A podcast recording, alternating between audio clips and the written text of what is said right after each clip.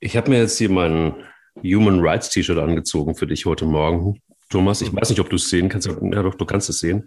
Ist schön, ne? Wie, wie, wie, wie steht's mir? Ich find's also schön. ich könnte dir jetzt sagen, ähm, einen schönen Mann kleidet alles, aber es steht dir richtig gut und du hast es ja auch wirklich, du hast mir ja gestern in unserem, in unserem Podcast, in unserer Videogruppe, hast du mir ja das Bild äh, geschickt, wie du es angemalt hast. Wie ich es angemalt habe, ja. ja. Und ich finde es auch, also ich meine, ich stehe ja für Scheinheiligkeit und deshalb finde ich auch, kann ich so ein Human Rights T-Shirt ganz gut tragen. Und ich finde, wenn man heutzutage ähm, bei diesen ganzen Diskussionen in den sozialen Netzwerken ähm, so ein T-Shirt anzieht, ne, so wie, wie, wie die Nationalmannschaft das, ja gut, also bei, bei mir passen jetzt nicht alle Buchstaben drauf, ähm, dann brauchst du heutzutage auf jeden Fall eins, nämlich Eier. Wir brauchen Eier. Der Podcast mit Mike Kleiss und Thomas Wagner. Ja, lass uns doch das äh, Reizthema, das mit der Nationalmannschaft eng verknüpft ist, gleich nach vorne schieben. Sag mir einfach, es gibt ja nicht so viele Meinungen, entweder nur links oder rechts, ähm, wie das so oft ist, wie im Straßenverkehr auch. Wie ist deine Meinung zu dieser Aktion der deutschen Nationalmannschaft?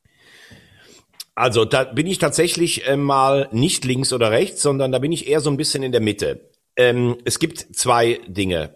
A, wie es vielleicht initiiert wird, in Anführungszeichen. Da gibt's ja dann viel äh, Kritik für. Also im Moment scheint es ja auch so zu sein, alles, was der DFB auch so über, über den reinen Rasen, ähm, über die Rasenfläche hinaus macht, kommt nicht gut an. Da muss man jetzt aber auch sagen, es setzt direkt auch einen Reflex ein bei der Bevölkerung, weil sie damals dieses Hashtag zusammen, Best Never Rest und das liegt alles, das ist eh alles auf so einer Marketing-Schiene. Ich finde es aber grundsätzlich trotzdem ganz gut, wenn du darauf hinweist. Und ich habe, glaube ich, einen, einen Satz von Joshua Kimmich gelesen, äh, dem ich vollumfänglich zustimmen kann. Also jetzt, wo die WM nur noch ein Jahr weg ist, plötzlich ähm, sagen alle so, oh, wir müssen die WM boykottieren und äh, die müssen was machen und die müssen was machen. Nee, man hätte an dieses Regime niemals eine WM jemals vergeben dürfen. Und äh, jetzt zu sagen, ja, wir boykottieren das, ist vielleicht dann auch echt ein bisschen scheinheilig. Und scheinheilig ist für mich vor allen Dingen, dass man jetzt sagt, in Katar darf keine WM ausgetragen werden, während im Vereinsfußball Katar seit Jahren schon eine Riesenrolle einspielt. Fragt mal nach bei Paris Saint-Germain, fragt mal nach beim FC Barcelona, beim scheinheiligen Herrn Guardiola und fragt mal nach bei den Bayern. Also Katar unterstützt alles, und äh, die Bayern fliegen ja jedes Jahr nach Katar und dann sagen Karl-Heinz äh, Rummenigge und Uli Hoeneß ja auch immer, ja, wir äh, helfen dazu, dass die Menschenrechte dort äh, verbessert werden. Also man, sagt, man spricht ja von über 6000 Toten auf den Baustellen mhm. äh, für diese Weltmeisterschaft. Es ist, es ist einfach das allerletzte dieses Regime und natürlich dürfte da keine WM stattfinden.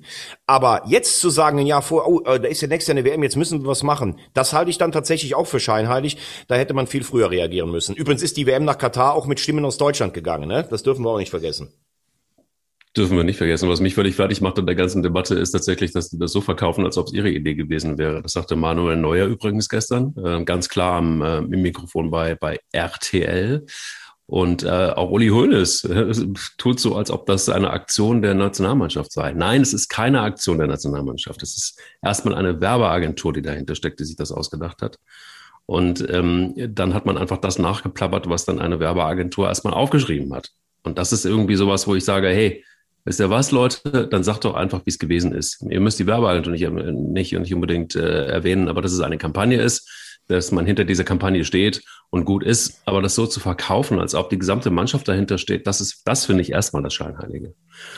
Das Zweite, ich, ich, aber ich hoffe natürlich eigentlich, dass die ganze Mannschaft dahinter steht, dass man für Menschenrechte eintreten kann. Das, das ist ja äh, unstrittig. Ja. ja, das ist ja unstrittig. Aber ich denke, dann muss man die Geschichte auch richtig erzählen und die Leute nicht veräppeln. Das ist das eine. Und das andere ist, dass ich mir irgendwie, also ich, es, es schlagen zwei Herzen in meiner Brust. Wie so oft, eine für dich, eine für mich. Hm. Ähm, ähm aber es ist ja so, dass ich mir denke, wenn man darauf, also wenn jetzt alle Mannschaften, und jetzt sind es im Moment gerade fünf oder sechs, die, die das Ganze unterstützen, ähm, offiziell zumindest. Man kann auf die Idee kommen und kann sagen, alle Mannschaften ziehen sich solche T-Shirts an, alle Mannschaften treten für Human Rights ein und man spielt diese WM und betreibt weiter Aufklärungsarbeit, um tatsächlich positiv etwas zu verändern. Dann wird für mich ein Schuh draus. Alles andere ist für mich tatsächlich wirklich Greenwashing. Da bin ich bei vielen, die das in den sozialen Netzwerken, die das öffentlich auch kundgetan haben. Ich finde, so geht's halt einfach nicht. Und dann hast du natürlich total recht. Wenn du mit Katar so eng verbunden bist in den äh, Vereinen und auch finanziell so an der Nadel hängst, dann kannst du unmöglich tatsächlich so eine Haltung einnehmen. Ich glaube, ich glaube, was glaubwürdig wäre, wenn jemand, zum Beispiel wie der Kapitän Manuel Neuer, der ja, der ja komischerweise zu solchen Themen noch immer sehr defensiv ähm, Stellung nimmt, wenn es mal so richtig kritisch wird, äh, außer um, um die sportliche Sache, wenn mhm. der sich mal hinstellen würde und würde sagen, so, äh, jetzt mal hinausgeblickt, natürlich spielen wir nächstes Jahr die WM und natürlich will ich nächstes Jahr dann nochmal Weltmeister werden, aber grundsätzlich sollten wir uns schon mal alle fragen, ob das der richtige Weg des Fußballs ist. Auch mein eigener Verein, wo wir seit Jahren übrigens da äh, zu den Trainingslagern fahren. Das wäre eine starke Aussage, Aussage eines Weltklasse-Spielers, die über dieses Blabla, okay, jetzt sind wir nächstes Jahr in Katar, da machen wir alle mal so bei so einer, bei so einer ähm, Aktion mit, die uns eine Werbeagentur hingelegt hat. Ich glaube, ich verstehe schon, was du meinst, weil letztlich bleiben ja alle in ihrer Blase so drin und sagen natürlich wahrscheinlich untereinander, ja klar, spielen wir nächstes Jahr da und da ist es auch noch schön, äh, da ist es im, im Winter sogar noch relativ schön warm ähm, und den Rest sollen sich mal andere ausdenken, wie wir da als DFB vorgehen können. Du müsstest tatsächlich also ich glaube nicht, dass Boykott da was äh, was bringt, sondern du müsstest noch viel stärker darauf hinweisen, warum genau. es überhaupt geht äh, in, in, in diesem Land. Ne? Man kann ja was Positives draus machen. Man kann für Aufklärungsarbeit sorgen. Aber ich glaube tatsächlich, dann müsste es eine gewisse Klarheit geben und die Klarheit ist nicht da, weil genauso wie du sagst, einfach da bisher zumindest Zufälle, Abhängigkeiten im Spiel sind. Und da sind wir auch schon beim Spiel. Vielleicht konzentrieren wir uns dann jetzt auch auf das Fußballspielen und genau, auf die Qualität. Weil wir sind ja auch immer noch ein Fußballpodcast. Sind wir, in ja. der Tat. Auch wenn wir ab und zu mal ähm, nach dem Motto Eier, wir brauchen Eier, vielleicht das eine oder andere mal sagen, etwas sagen, was dem einen oder anderen vielleicht nicht so gefällt. Aber ich finde auch, das macht ja diesen verrückten Fußball-Podcast aus. Einmal mit dem Geysir aus der Vulkaneifel mit der Rosamunde des Fußballs. Das müsst ihr mal aushalten. So ist es doch. Ähm, okay, wollen wir uns erstmal auf, ähm, worauf wollen wir uns ähm, einschießen? Erstmal auf Island oder auf das Spiel ja, gestern ich, oder ich auf würd, alles? Ich würde es als, äh, ich würde es als, als äh, Doppelpack äh, sehen, der ja auch war und äh, würde als erstes äh, Resümee sagen, ähm, ich habe schon den Eindruck, dass diese Entscheidung von Yogi Löw äh, nach der EM aufzuhören bei ihm selbst augenscheinlich für eine Veränderung gesorgt hat. Also er war für mich tatsächlich ab äh, 2018 eigentlich eine lame duck. Ähm, jedes Spiel, was verloren wurde, und es gab ja auch eine Menge schlechter Spiele, wie in der Nations League, wo wir noch abgestiegen sind, das 0-6 in Spanien, eigentlich immer wieder die Frage, wie lange geht das noch gut? Jetzt hat er diese Diskussion selber äh, beendet und er wirkt auf mich auch verändert. Also ich habe schon den Eindruck, dass er viel aktiver an der Außenlinie dabei ist und ich habe schon den Eindruck, dass er einfach jetzt von wegen Weiterentwicklung, ich will eine Mannschaft bis 224 aufbauen, sondern er will jetzt einfach nur noch den bestmöglichen Abschluss. So sollte es meiner Meinung nach auch bei Turnieren immer sein. Ich muss die mitnehmen, die mir bei dem Turnier den größtmöglichen Erfolg garantieren. Und ähm, ich glaube, dass er jetzt auch so mit der Mannschaft ganz anders umgeht. Ähm, die Mannschaft selbst hat ein paar ganz gute Ansätze gehabt, äh, wie zum Beispiel gegen Island in den ersten sechs Minuten. Wir müssen aber auch ganz ehrlich sein, Island und Rumänien, das ja. ist gerade so europäische Mittelklasse, wenn überhaupt. Also die Isländer leben ja immer noch von ihrem überragenden Auftritt vor fünf Jahren bei der EM. Aber wir müssen auch ganz klar sagen, ähm, das ist ein, ein Land, das ist kleiner als, als Dortmund oder Düsseldorf von den, von den Einwohnern. Also müssen wir auch mal die Kirche im Dorf lassen. Die haben auch nicht jedes Mal eine Jahrhundertgeneration. Das ist das ähm, Färöer der Neuzeit, oder? Ja, gut, die haben ja gestern wieder geführt in Österreich und ja, haben ja, dann nur 3-1 verloren. Ähm, also, da sollten wir uns nicht von blenden lassen. Ähm, was, was gestern äh, positiv war war teilweise, wie die Chancen rausgespielt wurden, aber total negativ war natürlich die Chancenverwertung.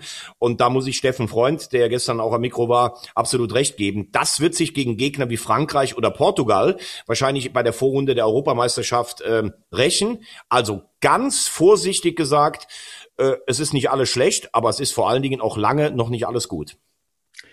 Ja, vor allen Dingen, was ich kritisch gesehen habe, war so das Hochjubeln von Josua Kimmich in dem Spiel gegen Island. Und du hast es ja völlig richtig gesagt. Also wenn Island jetzt der Maßstab ist, dass, dass, dass man plötzlich zum Weltstar wird, zum weltbesten ähm, äh, Abwehrspieler, dann wird's schon irgendwie ein bisschen krude. Und da ist er ja wirklich hochgejubelt worden. Und da hat Uli Hoeneß tatsächlich mal was Richtiges gesagt. Man muss auch die Kirche mal im Dorf lassen. Ähm, es war auch erstmal nur Island. Und dann hast du schon gesehen, Rumänien, die ja insgesamt ein bisschen ticken bessere Mannschaft sind und noch professioneller, die haben ja auch noch den einen oder anderen Spieler, der, der auch international ähm, in Europa spielt. Dann ist die, dann, dann, dann ist so ein Kimmich halt einfach auch mal weg vom Fenster sehr schnell. Nee, nee, nee, nee, nee, nee, nee, nee. Also das muss ich, da muss ich dir leider sofort dazwischen grätschen. Ja, sag mal, da ja. bin ich gespannt. Also, ähm, es bezieht sich ja nicht auf die Leistung von Kimmich gegen Island und gegen Rumänien. Also gegen Island hat er gut gespielt, gestern war es durchwachsen. Es bezieht sich ja insgesamt darauf, dass Kimmich auf allerhöchstem Niveau, also Champions League, das ist allerhöchstes Niveau, seit äh, ein, zwei Jahren wirklich überragend spielt. Ich fand ihn 2018, hat er Absolut. teilweise echt, hat er, auch zum, Absolut. hat er zum Großmaul tendiert. Er ist mittlerweile absolute Weltklasse und es gibt auf der ganzen Welt ganz wenige Spieler, die auf der Sechs, auf dieser Position oder als rechter Außenverteidiger mit ihm mithalten können. Und ich glaube, äh, wenn ich das jetzt nur sagen darf, es wurde darüber gesagt, dass er, also Abwehrspieler weiß ich jetzt gar nicht, es wurde eher so die Abs äh, Absicherung im defensiven Mittelfeld, diese Rolle, die äh, will er ja auch am liebsten spielen und das ist ja die Diskussion wie früher mit Philipp Lahm. Ich würde sagen, und das ist mein Ansatz zu der Diskussion, es kann nicht sein, dass Kimmich bestimmt, wo er spielt. Wir haben auf rechts hinten ein Problem und ich würde sagen, er ist als rechter Außenverteidiger auch Weltklasse, also muss er da spielen, wenn wir in der, im Mittelfeld die Zentrale anders besetzen können. Die können wir meiner Meinung nach auch anders besetzen, zum Beispiel mit dem Gündogan. Und deshalb geht da die Diskussion an mir vorbei. Ich glaube jetzt nicht, dass man ihn zu hoch jubelt, weil in Sachen Mentalität und auch Spielweise Kimmich wirklich Weltklasse ist. Ja, aber gerade nach dem Spiel gegen Island, da wurde er gefeiert ohne Ende und seine ganzen Pässe und wie er das Spiel geöffnet hat und, und, und, und. Ja, das Da- macht er ja teilweise wirklich Ja, das auch. macht er auch. Aber in dem Moment, das wollte ich damit sagen, da wird er hochgefeiert und zwar nochmal eine ganze, da kommt, dann kommt da wirklich so dieser ganze Turbo nochmal in Gang. Dann gegen Rumänien, und das ist das, was ich sagen will, merkst du, da geht er dann, dann, wird er direkt in Manndeckung genommen. Das ist natürlich auch so ein bisschen 1990 Fußball. Ja, oldschool, genau. Sehr oldschool, aber trotzdem, und dann funktioniert es nicht mehr so, zumindest wie gegen Island. Und das meine ich ja. Also den Direktvergleich, wir sind ja nur bei diesen beiden Spielen vorher, dass er in den letzten zwei Jahren einen, einen Entwicklungsschub gemacht hat, wie, wie wir kaum ein anderer. Das ist schon mal sonnenklar, dass er auch, in, ja, dass er auch natürlich auch menschlich gewachsen ist und vielleicht die andere, die der eine oder andere Zotte sich dann mal spart. Ähm, auch gut, das nennt man dann irgendwie wohl erwachsen werden. Aber Fakt ist, dass man gesehen hat, und darauf wollte ich eigentlich hinaus, dass mit Rumänien plötzlich dieser Motor Kimmich dann doch nicht mehr so richtig funktioniert. Und jetzt kommt's, was ich ganz schlimm fand, war bei dieser positiven Entwicklung, und auch da hast du es ja wirklich genau richtig eingeordnet, es war eben erstmal nur in Anführungsstrichen Island. Dieser ganze positive Spirit und wie, dann wird schon wieder alles gefeiert und dann merkst du aber in einem Spiel gegen Rumänien, es ist derselbe pomadige Fußball und arrogante Fußball, ähm, den wir so oft gesehen haben und wo ich mich immer gefragt habe, Leute, warum? Warum? So ein, so ein, so ein Emre Can, so ein Emre Can, weißt du, der, der soll einfach mal, anstatt seine Kunststückchen, die bei RTL dann auch mal wieder schön in das Logo gezeigt wurden, die ja schön fürs Auge sind, aber genau das ist es, was ich eigentlich nicht sehen will. Ich will eigentlich sehen, Spielzüge, die funktionieren und die dann aber auch mit einem, und jetzt kommst du mit einem Abschluss enden, der dann vielleicht auch noch, also du hättest ja gestern locker mit drei oder vier Null gewinnen müssen. Oder eins, drei oder vier eins. Weil hinten raus haben wir ja alle gesehen, kommen wir vielleicht später noch so, ähm, führte dann die Pomadigkeit irgendwie zum, zum Schlendrian und es hätte auch locker dann 1-1 aus, ausgehen können. Aber ich verstehe diese Arroganz nicht und ich verstehe, dann fängt man an, irgendwie zaubern zu wollen, in dem Messi zu machen, anstatt einfach zu vollstrecken. Das verstehe ich nicht. Ja, also äh, du hast jetzt natürlich, das war jetzt schon, ein ganz schöner äh, Rundumschlag. Ähm, also erstens mal würde ich sagen, äh, dass mein Arbeitgeber schöne Bilder zeigt, das ist seine Aufgabe. Ich bin aber bei dir, bei Chan haben wir schon oft drüber gesprochen. Äh, Ich glaube, er spielt nicht unbedingt die Rolle, die äh, ihm, ja, wie soll ich mal, oder er andersrum, er will eine Rolle spielen. Er will diese Rolle des emotionalen Anführers und des eleganten äh, äh, Spielers spielen. Er soll eigentlich erstmal das machen, was er kann, gut kicken und Zweikämpfe gewinnen. Der Rest, der kommt darüber. Du wirst dann schon eine Führungsfigur, wenn du auch anerkannt bist. Ähm, ich finde übrigens, es waren zwei, drei richtig gute Läufe in die Tiefe. Es waren noch ein paar gute Kombinationen dabei. Sané zum Beispiel kann ich, mir, äh, kann ich mich erinnern, als sie von hinten raus gespielt haben, dann hat er zwei, drei Leute ins Leere laufen lassen. Wo ich dir aber vollkommen recht gebe, ist, überhaupt keine Gier im Abschluss den Deckel drauf zu machen. Also der Torwart von den Rumänen hat gestern wirklich Extraklasse gehalten, das muss man auch sagen. Aber du musst von diesen vier, fünf Hochkarätern, musst du eine nutzen und dann ist Schluss. Was mir aber viel mehr so insgesamt Sorgen macht, ist ja, weißt du, wenn du früher eine WM-Qualifikation hattest und bist zum Beispiel nach Rumänien gefahren oder du bist nach Bulgarien gefahren oder du hattest vielleicht so einen so einen, so einen Gegner aus dem zweiten Regal in Europa, dann hast du immer gedacht, oh, bei denen zu bestehen, das ist gar nicht so einfach. Es ist ja mittlerweile diese, diese Gruppen sind auch so aufgebläht. Der Unterschied zwischen Deutschland und dem Rest in der Gruppe ist so eklatant groß, obwohl sich ja nur der Gruppenerste qualifiziert direkt. Der zweite mhm. geht in so einen komplizierten Playoffs-Weg. Es ist ja nicht so, dass du jetzt sagst, boah, da erwartet mich aber jetzt echt so ein spannender Fußballabend, sondern, ja gut, wie hoch gewinnen sie denn, wenn sie jetzt alles gut machen und wenn sie nicht gewinnen, dann weißt du eh schon, dass die Leistung schlecht gewesen ist also ich finde, durch dieses Aufgeschwemmte ähm, ist auch die, die, ganze, die ganze Qualifikation an sich verwässert. Und da frage ich mich dann immer noch mehr. Alle kritisieren in Deutschland immer die Nations League. Aber ich sehe doch lieber Spiele Deutschland gegen Frankreich, Deutschland gegen Spanien, als sowas, wo die Deutschen sagen, ja, mit Pflichterfüllung gewinnen wir da. Island, Rumänien, Nordmazedonien. Wow. Also, ob das jetzt sowas ist, was mich vom Sessel reißt, das wage ich zu bezweifeln.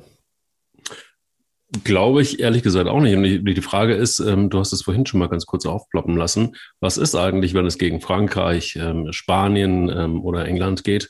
Was passiert denn dann? Und wie steht unsere Mannschaft denn jetzt Stand heute dann im Direktvergleich da? Sehr interessante Frage.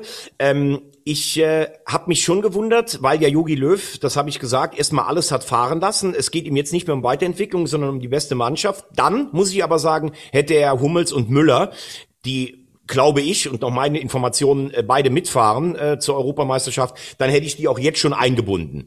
Also ich finde es dann blöd zu sagen, okay, die kommen nur mit dem äh, Beginn der Vorbereitung. Denn Müller und Hummels ändern natürlich, wenn sie da sind, auch die Statik in einer Mannschaft. Das ist aufgrund ihrer Extraklasse und ihrer Erfahrung ist das einfach so. Also du wirst jetzt nicht als Thomas Müller kommen und wirst sagen, äh, darf ich mich mal hinten anstellen, ähm, auch in der Hierarchie. Da hätte ich es jetzt dann einfach ausprobiert, weil das ja jetzt auch mal eine Woche ist, wo du zusammenarbeiten kannst. Das ist das Erste. Zum Zweiten, ähm, wo stehen wir international? Ich finde, es gibt nicht diesen riesen Favoriten dieses Jahr.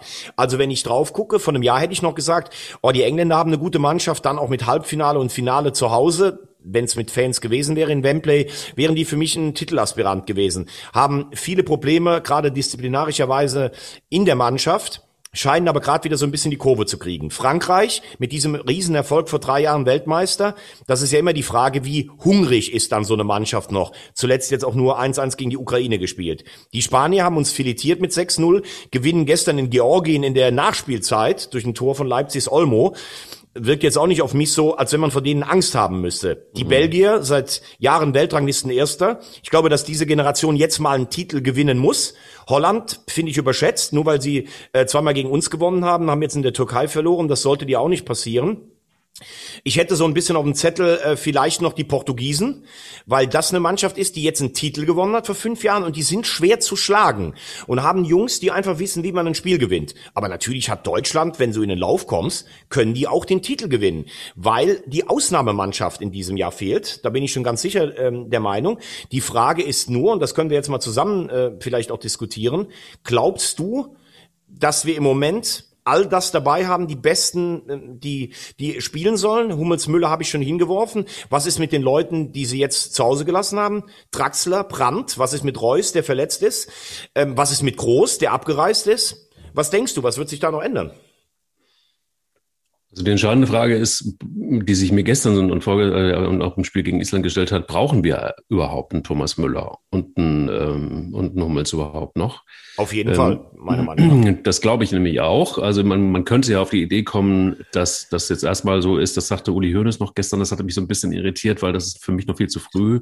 Der sagte, ja, ist doch klar, dass, der, dass, dass das Yogi an der Aufstellung da jetzt irgendwie nichts groß verändert ähm, weil er muss ja letztendlich jetzt äh, spätestens jetzt anfangen, ein eingespieltes Team zu etablieren. So wenn Uli Hoeneß etwas weiß, was wir noch nicht wissen, dass Jogi Löw tatsächlich damit schon angefangen hat.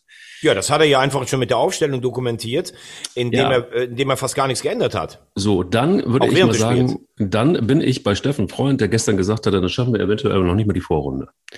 Weil dafür sind wir einfach noch nicht gut genug aufgestellt. Also du hast es einfach also da fehlt mir dann in der Tat wirklich einfach auch die Erfahrenheit eines Toni Kroos, ähm, eines, eines Thomas Müllers oder auch von dem Mats Hummels. Ähm, das wirkt für mich und auch ein Julian Brandt, die Gefährlichkeit von Julian Brandt, ähm, der, der ist in der, auch da ist die, die Formkurve wieder stark ansteigend gewesen, zumindest an, in, äh, in der Bundesliga. Also da fehlen mir tatsächlich wirkliche Matchwinner, da fehlen mir auch die die lauten Charaktere. Jogi Löw hat das ja gefordert, wieder lauter auf dem Platz zu werden, Verantwortung zu übernehmen. Er selber ist tatsächlich ja auch schon wieder so ein bisschen aus seiner Lethargie rausgekrabbelt und, und, und, und äh, springt tatsächlich auch mal wieder das eine oder andere Mal in der Coachingzone. Also so die Energie, darüber haben wir oft gesprochen, ist etwas, was ich äh, tatsächlich da im Moment bei dieser Mannschaft vermisse und auch die, die dann einfach wirklich mal Eier haben und vorangehen und äh, mit einer gewissen Erfahrenheit. Ich glaube, du brauchst auch eine gewisse Erfahrenheit. Das haben andere Mannschaften ja letztendlich einfach auch, hast die Belgier angesprochen. Ja, sie müssen jetzt was reißen, aber sie haben da auch eine Mannschaft, ähm, die, die, die ja auch schon deutlich eingespielter ist. Also, um es auf den Punkt zu bringen, ich glaube schon, dass, dass Steffen Freund wirklich total recht hat. Und da bin ich komplett bei ihm. So, mit dieser Mannschaft ist in der Vorrunde Schluss. Nee, da bin ich ganz anderer Meinung, obwohl ich natürlich Steffen total schätze. Du musst dir erstmal den Modus angucken. Also 24 Mannschaften, das heißt, die beiden Gruppen ersten kommen weiter und der Gruppen dritte, also vier von sechs. Das heißt, im Normalfall reichen dir schon drei Punkte und ein gutes Torverhältnis, um weiterzukommen. So, die Ungarn können eigentlich auf dem Niveau leider nichts, weil ich den ungarischen Fußball von früher mag. Also ein Sieg bei drei Heimspielen wird die reichen, um ins Achtelfinale zu kommen. Also von daher ist das schon arg Schwarzmalerei. Ich sehe auch nicht, dass Deutschland automatisch gegen Frankreich und Portugal verliert. Die Gruppe ist anspruchsvoll, klar. Wenn nur zwei weiterkommen würden, dann müsstest du vielleicht mal ein bisschen nachdenken. Aber wahrscheinlich kommen ja drei weiter. So, wenn du die Franzosen siehst, ich habe es eben gesagt, spielen Einsatz gegen die Ukraine, die holen die Sterne auch nicht vom Himmel. Muss Uli Hoeneß übrigens recht geben. Es hat die Zeit des Einspielens begonnen. Das zeigt, dass er gegen Island und äh, Rumänien auch mit den Einwechselspielern nahezu aufs gleiche Personal vertraut. Die Frage ist eine andere. Warum, wenn er sich jetzt einspielen will, holt er Müller und Hummels jetzt nicht schon zurück? Guter Punkt. Weil, weil, weil sie bei der Europameisterschaft ja spielen wollen. Das ist das Erste. Und das Zweite, und das hat meiner Meinung nach, das haben wir in den letzten Jahren versäumt. Das hat auch Jogi Löw versäumt mit seiner falschen Neuen. Wir haben Spieler wie Sané, wir haben Spieler wie Werner, der kommt dem vielleicht noch am ehesten nahe. Wir haben Spieler wie Gnabry, der übrigens eine super Bilanz in der Nationalmannschaft hat, was Tore angeht. Aber diesen echten Mittelstürmer, der auch mal, wenn du wirklich überlegen bist, der dir vorne einen reinknipst mit einer Quote von 0,5, den haben wir einfach nicht in Deutschland oder wir haben ihn nie haben wollen, weil die Spieler, ähm, die wir hatten, sind dann konsequent auch von ähm, von Yogi Löw ähm, zum Beispiel ignoriert worden. Also ich sage mal, ein Kevin Volland, der in Monaco im Moment die äh, die erste Liga in Frankreich auseinanderschießt, der hat nie eine richtige Chance bei Löw bekommen. Der hat jetzt auch wenn er gespielt hat nicht alles kurz und klein geschossen, aber so ein Spieler muss ich eigentlich mitnehmen, ähm, wie es äh, zum Beispiel vor vor wann war es vor drei Jahren ja noch versucht hat, eventuell einen Petersen mitzubringen. Einen, wo ich weiß, wenn am Schluss es echt mal nötig wird, dann habe ich vorne einen, der weiß, wo die Bude einfach steht. Den nehme ich nicht als Stammspieler mit, sondern den nehme ich einfach mit, wenn mal die Brechstange äh, gefragt ist. Wir haben so einen Spielertypen nicht im erweiterten Kader. Ähm, das ist das eine. Und das andere ist einfach, dass diese Konsequenz, und da hat Steffen natürlich recht, wenn ein Spiel auf Messerschneide steht gegen Frankreich oder Portugal, dann musst du die paar hundertprozentigen, die du hast, nutzen. Das haben wir gestern nicht getan. Und insgesamt steht deshalb unterm Strich, Rumänien und Island taugen nicht dafür, um zu sehen, wie weit wir bei einer Europameisterschaft kommen können. Frage, die ich an dich habe, denn in der Zusammenfassung habe ich dann, wenn du die anderen Spieler mal so angeguckt hast, nehmen die das wirklich tatsächlich, also nehmen die Top-Mannschaften, die sogenannten kleineren Mannschaften überhaupt ernst? Also bei so einem Spiel Frankreich gegen Kasachstan oder aber auch ähm, die Portugiesen, wo ein Ronaldo irgendwie völlig austickt, das, das war natürlich ein klares Tor, man hat es ja auch dann gesehen, da gibt es keinen Videoassistenten, muss man sich ja fragen, warum eigentlich da nicht. Ähm, ja, entscheidende sehr, Frage. Sehr, nehmen, die ja, das, nehmen die diese Mannschaften überhaupt ernst oder nehmen sie sie nicht ernst? Sehr gute Frage. Sehr gute Frage. A, immer, warum es keinen Videoassistenten gibt. So, ja. und äh, ich würde sagen, wenn Portugal in Serbien spielt, dann ist Serbien jetzt keine kleine Mannschaft, sondern irgendwie Mittelklasse-Regal. Ja. Und ich glaube, man kann den Ärger insofern nachvollziehen, wenn die Portugiesen das Spiel gewinnen, das ist der stärkste Konkurrent vermeintlich, dann bist du eigentlich schon, ich zitiere Rosamunde, dann bist du eigentlich schon durch. Ja. Und bei diesem Modus, äh, früher war es ja immer so, in deiner Gruppe kommen die ersten zwei weiter, ne, eigentlich. Oder die zweiten gehen in eine Playoff, wo du dann auch mit gesetzt und ungesetzt selbst als Zweiter denkst, als starke Mannschaft, du kommst weiter. Dieses Mal ist es ja so, die zehn Gruppensieger fahren zur WM und dann hast du die zehn Zweiten, die spielen mit zwei äh, Mannschaften, die über die Nations League kommen. Dann hast du zwölf und von den zwölf gibt es so drei Arme und es qualifizieren sich nur drei Mannschaften. Also das ist schon dieses Jahr eine schwierigere Ausgangsposition. Und deshalb solltest du auf jeden Fall versuchen, äh, Erster in der Gruppe zu werden. Und wenn du jetzt die Niederlande siehst, die haben in der Türkei verloren, die Türken gewinnen in Norwegen. Das Absolut. heißt, die Holländer stehen schon unter Druck, dann auch beim Rückspiel. Ähm, ob, und deshalb deine Frage, nehmen Sie es ernst? Ich weiß gar nicht, ob jeder schon verinnerlicht hat, wie der Modus ist. Die Engländer haben seriös äh, zu Ende gespielt, die Spanier haben sich sehr schwer getan, zu Hause 1-1 gegen Griechenland. Georg- nur zwei- ja, und Georgien dann auch. Genau, in Georgien, klar. Ähm, deshalb ist das eine gute Frage, die du da stellst. Bei den Belgiern fehlten, fehlten viele ersatzgeschwächt. Die können dann mit, einem Sieg zu Hause gegen Wales und einem Unentschieden bei Tschechien, können die natürlich äh, leben. Viele sind ja auch Corona-bedingt gar nicht angereist dahin. Aber ich würde Ihnen auf jeden Fall raten, es ernst zu nehmen. Und ja, wenn Frankreich nach Kasachstan fliegt, da ist wahrscheinlich dann eher sechs oder sieben Stunden hin und sechs, sieben Stunden wieder zurück. Das ist fast die größere Herausforderung. Also klar ist, im Moment sind alle noch so ein bisschen in der Findungsphase und es unterstreicht das, was ich eben gesagt habe. Für mich gibt es nicht den großen Favoriten, die ein, zwei Übermannschaften, die erstmal geschlagen werden müssen. Es gibt für mich eher einen Kre- einen Kreis von sechs Mannschaften, die den Titel gewinnen können. Eine Geschichte, die ähm, ist tatsächlich für mich auch noch ein Aspekt, nämlich tatsächlich Corona. Und jedes Land geht da scheinbar anders damit um. Interessant war zum Beispiel einfach auch, dass Aul Hoeneß gesagt hat, dass wenn in München äh, morgen grünes Licht ist, dann hat der FC Bayern ein Konzept aus der Schublade, können sie direkt rausziehen, ähm, um mindestens äh, was war, 15, 17, 20.000 äh, Menschen ins Stadion zu lassen. Jetzt haben wir hier so ein Spiel Armenien gegen Island und äh, da wird dann so beiläufig, äh, kommt raus, dass da irgendwie so 17.000 Leute im Stadion sind und ein In- Inzidenzwert äh, von 200. Ähm, wie siehst du das? Also diese ganzen Versuche eines jeden Landes da dann doch zwanghaft, ich meine, ist schon geiler, hat man ja gesehen plötzlich bei diesem Spiel gestern, wenn da Menschen im Stadion sind und was da plötzlich für eine Energie im Stadion ist. Das ist ja mit Geld kaum zu bezahlen. Aber ist das, ist, sind die Alleingänge der unterschiedlichen Länder förderlich für die, für die Quali? Ja, äh, also die erste Frage, wenn wir jetzt nur sportlich reden würden, wäre ja mal die Frage, wenn in dem einen Stadion Zuschauer sind und in dem anderen nicht, dann sind wir beim Thema Wettbewerbsgleichheit. Ja, ne? fair, so, ja. ähm, auf der anderen Seite, ich habe letztens den Modellversuch von Hansa Rostock gesehen, da waren 700 Zuschauer gegen Halle und die selbst die 700 haben für ein bisschen Alarm gesorgt. Natürlich ist das emotional ein Vorteil. Ähm, ich möchte mich da eigentlich aus der Diskussion relativ raushalten, weil ich finde, das ist eine gesellschaftspolitische und eine politische Entscheidung. Und ich habe es ja gesagt, wir können hier immer unsere Meinung dazu äußern, aber wir sind natürlich kein ähm, Politik-Podcast, wo ich jetzt die armenische Regierung hinterfragen sollte. Ach so, Oder, dann habe ich das ganz falsch verstanden. Nein, aber du weißt, du weißt, was ich meine. Ich finde es ja grundsätzlich gut, dass wir versuchen, in verschiedenen Bereichen ein Stück weit Normalität wiederherzustellen. Und wenn ich das Konzept, der Kollege war letztes Mal bei Union Berlin, da kriegst du einen Schnelltest, äh, du kriegst das dann mit so einem, äh, mit so einem Code direkt auf dein Handy drauf, dann, dann wissen die Ordner auch, der ist getestet.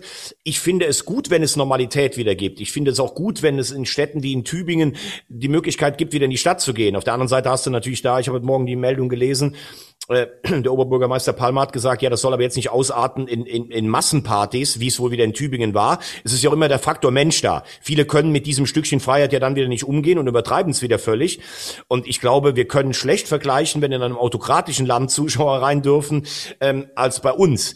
Ich wage es äh, also ich finde es im Moment ein Risiko, wenn wir alle über die dritte Welle sprechen. Ich wage aber auch zu prognostizieren, dass im Juni und Juli, das sind ja immerhin noch drei Monate, dann glaube ich schon, dass bei vielen EM-Spielen zumindest ein Kontingent von Zuschauern im Stadion ist. Okay. Wie geht's mit der Nationalmannschaft weiter? Wir haben das Spiel gegen Nordmazedonien jetzt noch vor der Brust, die sensationell gegen Liechtenstein mit 5 zu 0 gewonnen haben. Also ein brandgefährlicher Gegner. Äh, nein, ich bin mir ziemlich sicher, dass man Nordmazedonien, also das ist zum Beispiel auch sowas. Steffen Freund, wir müssen mal mit ihm äh, mal wieder ein Bier, Bier trinken gehen und mal mit ihm sprechen. Der sagte, also er, verspro er hat gestern versprochen, dass es gegen Nordmazedonien auf jeden Fall mehr Tore gibt als gegen Rumänien der deutschen Mannschaft. Ja, das Na, würde ich, versprochen. das würde ich schon unterschreiben. Würdest unterschreiben, außerdem, ja. ja klar, und außerdem du als Marketing-Experte, man sollte jetzt nicht sagen, übrigens das Spiel am Mittwoch wird noch langweiliger als das gegen Rumänien. Das wäre jetzt Zumal der. Tatort ja auch nicht, nicht schlecht war gestern, ne? Also Ja, von den Zahlen. Äh, ga- Ganz genau. Und äh, der Wiener Tatort ist ja eh immer gut mit mit Bibi und äh, und Moritz Eisner.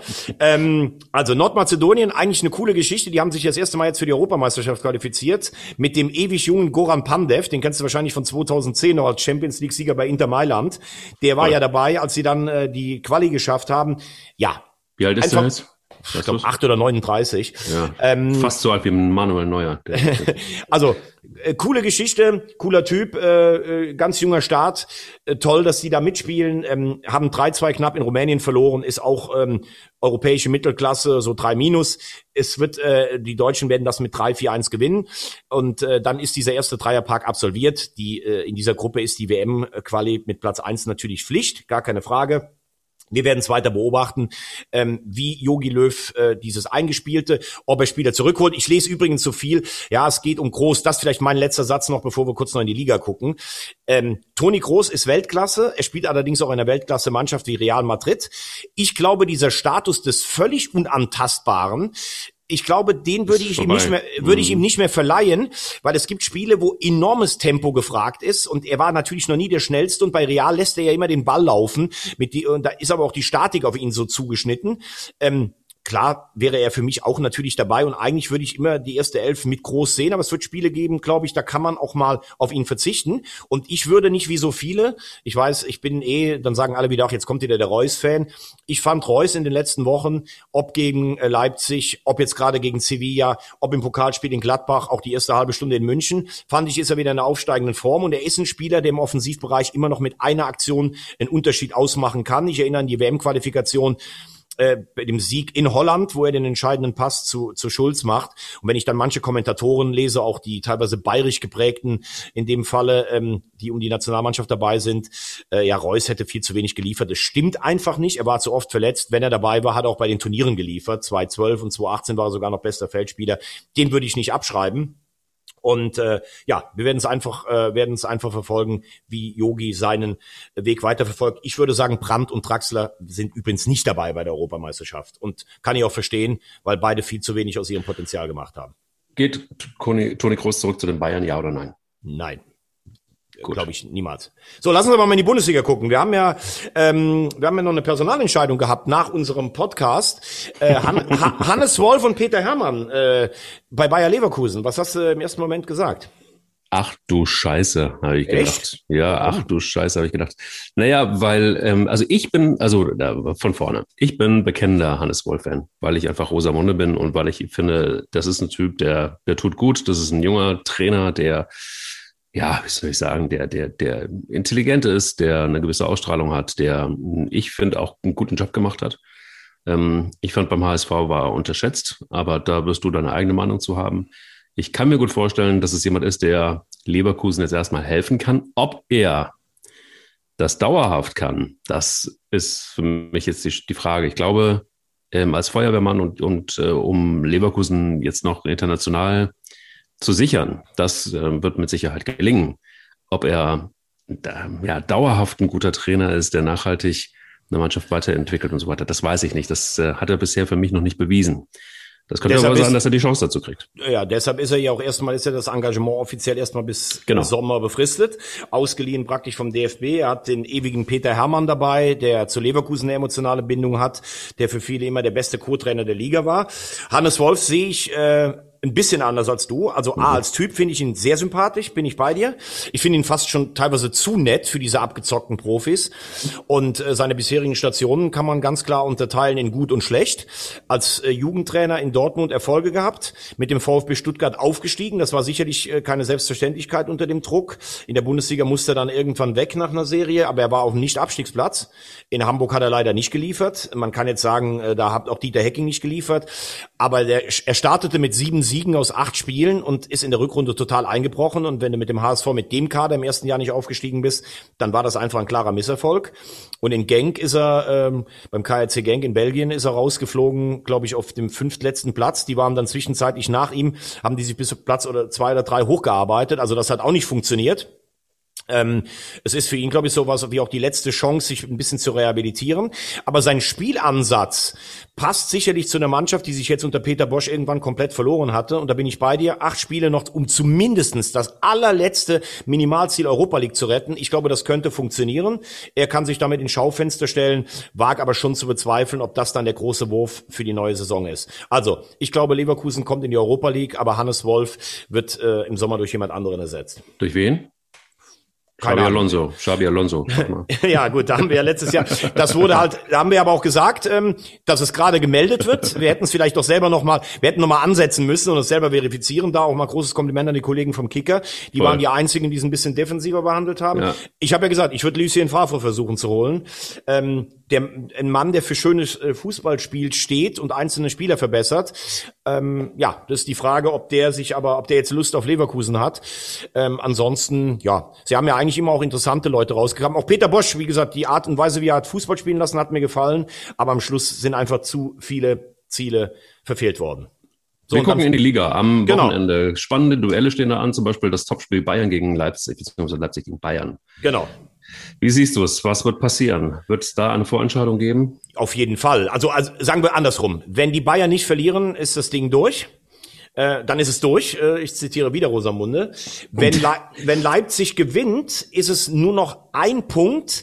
Und ein Punkt wäre dann, wenn Leipzig durchzieht, eventuell aufzuholen, weil die Bayern natürlich ähm, jetzt Champions League Wochen haben, Paris, danach äh, Manchester oder Dortmund, wenn sie weiterkommen. Und da kann auch schon mal, das haben wir gesehen, da kann dann auch vielleicht schon mal ein Remis dabei rauskommen. Mhm. Äh, also ich würde sagen, die Bayern werden Meister, wäre mein Tipp. Aber wenn äh, Leipzig gewinnt, dann ist es nochmal richtig spannend und natürlich kann Leipzig gegen die Bayern gewinnen zu Hause. Das ist gar keine Frage.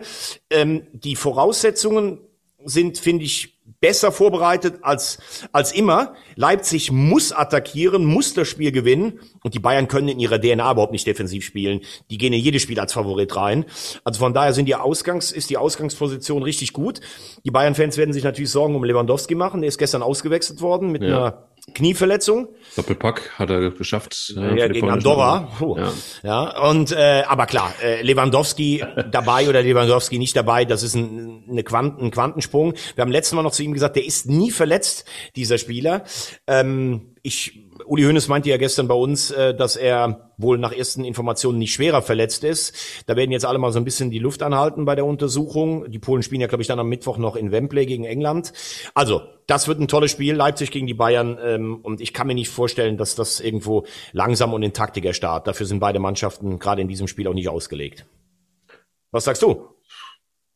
Ja, also ich bin mir ziemlich sicher, dass Leipzig gewinnen wird und ähm, dass somit die Mannschaft Meisterschaft tatsächlich wieder komplett offen ist. Ist Leipzig dann durch oder? Ähm, nein, das wäre tatsächlich zu früh gesagt. Bielefeld ist da auf jeden Fall durch. Das dabei, dabei bleibe ich. Warte mal ab. Da werden jetzt wieder viele lachen, aber am Ende des Tages. Das würde aber heißen, dass dein geliebter FC wahrscheinlich 17. wird. Also, dass die auf dem direkten Abstiegsplatz äh, kommen, landen, das ist mir eigentlich fast seit zwei Wochen sonnenklar. Aber das glaubt mir jetzt auch wieder niemand. Warte mal ab. Ähm, ich möchte es auch ehrlich gesagt nicht orakeln, weil am Ende passiert das ja immer, was ich sage. Ähm, nein, Spaß beiseite. Lass uns erstmal äh, bei Bayern Leipzig bleiben. Ich glaube, Leipzig ist genauso, du hast es eigentlich brillant zusammengefasst, aber Leipzig hat jetzt tatsächlich die Luft. Ähm, Leipzig hat auch tatsächlich ähm, ja ähm, einen Lauf total. Nagelsmann kann seine Energie auf die Spieler projizieren wie kaum ein anderer. Ähm, Hansi Flick ist schon fast Trainer der Nationalmannschaft. Und ähm, so wie du gesagt hast, die Belastung bei, der, bei den Bayern, bei den Spielern der Bayern ist deutlich höher. Also, da kann noch einiges passieren, aber das Spiel jetzt erstmal. Gefühlt ist es so, dass, die, äh, dass Leipzig gewinnen wird. Und dann ähm, ist die Rosamunde-Welt wieder in Ordnung, weil dann ist die Meisterschaft wieder offen. Unten sieht es ganz anders aus, aber das können wir dann vielleicht ein anderes Mal besprechen. Fakt ist aber, dass wir ein äh, schon krasses Spiel gegen Dortmund gegen Eintracht auch haben werden. Ja, das ist, ähm, äh, also da sage ich auch, wenn die Eintracht nicht verliert, äh, oder andersrum, wenn die Eintracht gewinnt, ähm, ist die Champions League für Dortmund weg. Und das wäre natürlich ein brachialer Einschnitt. Dann müssen wir uns tats tatsächlich auch nochmal über das Thema Holland unterhalten, was wir letzte Woche schon mal angeschnitten haben. Also ich finde, da ist eine Menge drin. Ähm, und äh, ja, nächste Woche haben wir einiges zu besprechen. Dann, das ist ein weichenstellender Spieltag auf jeden Fall nach der Osterpause. Und wie, wie vor allen Dingen, wie wird dann das weiße Ballett tanzen? Tanzt es mit letzter Kraft den letzten Tanz oder tanzt es wieder oben auf und lugt in Richtung ähm, Europa? Ach, hör auf. Ganz ehrlich, das ist so ein Käse. Das erzählt auch kein einziger Fan in Köln mehr. Du wohnst jetzt mittlerweile auch zu lange in Hamburg. Du, also, ich glaube, das hat selbst der letzte FC-Fan kapiert, dass es wirklich nur ums nackte Überleben geht. Aber ich hätte, ja, ich wollte, Ja, ja, ja, ich wollte eigentlich nur, dass unser Technikchef einfach auch mal wieder ein bisschen Puster hat. Er sah heute Morgen schon ein bisschen demoliert aus. Ich wollte dem einfach mal ein bisschen Hoffnung geben. Also selbst dem hat das nur hier so ein ganz, ganz schwaches Lächeln abge abgerungen. Oh, oh, okay. Und äh, das wird sicherlich nicht einfach am Samstag in Wolfsburg. Ich würde aber gerne heute, habe ich mir mal vorgenommen, Mhm. mit einem Zitat äh, zu enden. Oh, Denn heute hat jemand Geburtstag, Mhm. den ich für einen der ganz, ganz großen der deutschen Fußballgeschichte halte. Und über den Ray Clemens, den wir ähm, gewürdigt haben vor ein paar ähm, Monaten, als er gestorben ist, gesagt hat, er schoss härter als White Earp. Weißt, Oh. du, wer, weißt du, wer es ist? oh. Ähm, White Earp. Hm. Es ist Rainer. Bonhoff. Rainer Bonhoff. Ja, er wird heute 69. Herzlichen Glückwunsch. Glückwunsch. Ähm, und äh, Rainer bei, Bonhoff. bei Rainer Bonhoff müssen wir sagen, er war Weltmeister, hat ja 74 auch die entscheidende Vorlage für Gerd Müller im Finale gegeben. Er war Europameister 72 und 80, ohne im Finale gespielt zu haben jeweils. Er hat äh, den UEFA Cup mit Borussia Mönchengladbach gewonnen. Er war im Landesmeisterfinale mit Gladbach. Er hat den Europapokal, der Pokalsieger mit dem FC Valencia gewonnen. Hat da natürlich auch wieder staubtrocken seinen Elfmeter verwandelt im äh, Finale gegen Arsenal. Und ich habe ihn gestern gesehen, es gab eine herrliche Dokumentation in der ARD über 50 Jahre Tor des Monats. Äh, kann ich jedem nur empfehlen, sich das in der Mediathek anzugucken. Und da muss man sich mal vorstellen, wie sich der Fußball verändert hat. Du kannst dich doch sicherlich noch an diese alten Postsäcke erinnern. Die haben ja immer zwischen 600.000 und 2 Millionen Einsendungen bekommen, Ja, um, um die. Preise zu gewinnen. Wahnsinn. Mhm. Und dann hat er so erzählt, äh, beim, beim ersten Mal standen im Tor nur Postsäcke. Und er sollte einen Postsack umschießen, aus dem dann die Postkarte gezogen wurde. Und er hat gesagt, hat sechs oder sieben Mal gebraucht, um so einen Postsack überhaupt umzuschießen, weil das echt schwer ist. Und dann gibt's eine unfassbar schöne Szene. Er sitzt auf einem Eselwagen am Strand von Valencia mit Mario Kempes. Also er Weltmeister 74, Kempes 78, die haben damals zusammengespielt. Und dann steigt aus den Fluten des äh, Mittelmeers, steigt ein, ein Taucher auf, der hat zwei oder drei Postsäcke dabei und hieft die auf diesen Eselskarren. Und dann fahren die vom Strand zu einem Platz in Valencia. Und da steht die ganze Mannschaft vom FC Valencia und er wirft die Postkarten in die Luft und zieht dann eine da draus. Stell dir das heute mal vor. Mega du gut. fährst mit einem Eselswagen irgendwo zur Säbener Straße und dann wirft einer die Postkarte. Also ich find's unfassbar. Und was ich echt zum Schluss sagen muss, Rainer Bonhoff, der ja heute noch Vizepräsident ist, ist einer der absolut nettesten, witzigsten, charismatischsten Fußballer, Voll. die ich jemals kennengelernt habe. Der hat so einen guten Mutterwitz, der ist so freundlich, der ist so nett. Der fragt auch bei uns Journalisten mal nach, wenn der weiß, der eine hat ist vielleicht Vater geworden, der andere ist umgezogen. Also das ist ein ein überragender Typ. Und, Und, immer wenn ja. ich Immer wenn Ja. ich ihn sehe, muss, muss ich schon, muss ich schon grinsen, weil der so ein geiler Typ ist, wenn ich ihn im Borussia Park sehe. Und äh, ich wünsche ihm ganz viel Gesundheit und noch mindestens 31 äh, Jahre mit seiner Borussia und seiner geliebten Frau Mücke. Und was ich auch dann noch ergänzen kann tatsächlich ist, es gibt eine Situation, die habe ich so gefeiert. Es gibt niemanden, der so schmutzig und so dreckig gut Wiener Würstchen essen kann wie Rainer Bonhoff. Und zwar deshalb, wir waren oben in der, ich hatte das, das Vergnügen, einmal in der Lounge oben zu sein mit dem Präsidenten und eben ihm als Vize- Vizepräsidenten. Und da gibt es ja immer so dieses kleine Catering und da gibt es dann diese, diese, diese, diese Wasserbottiche mit den Wiener Würstchen drin. Und irgendwie so vorm Spiel merktest du irgendwie, Rainer Bonhoff wurde immer nervöser, immer nervöser. Und dann aß er eine, ein Wiener Würstchen nach dem anderen, aber er ließ das Brot weg. Er griff einfach mit den Händen jedes Mal in diesen Bottich rein und nahm sich noch ein Würstchen raus. Und alles guckte irgendwie so völlig verstört, wie dieser Mann so viele Wiener Würstchen einfach immer wieder mit der Hand rein in diesen Bottich rausgezogen gegessen. Und das reichte dann nicht, um seine Nervosität zu stillen. Und ganz verschämt ähm, nahm er dann eine Zigarette, weil es niemand sehen durfte, rauchte diese Zigarette, stellte sich so ein bisschen ans Geländer draußen. Und kennst du das, wenn Menschen nicht wollen, dass sie, dass äh, gesehen wird, wie sie rauchen, dass sie dann die Kippe so nehmen und in die Hand, Handfläche so also reinmogeln irgendwie, so damit es Ja. niemand sieht. Genau. Und so stand er da und wie ein kleiner Junge. Und das finde ich so toll, wenn man sich mit in diesem Alter irgendwie so diese diese Spitzbübigkeit noch noch ähm, äh, bewahren kann.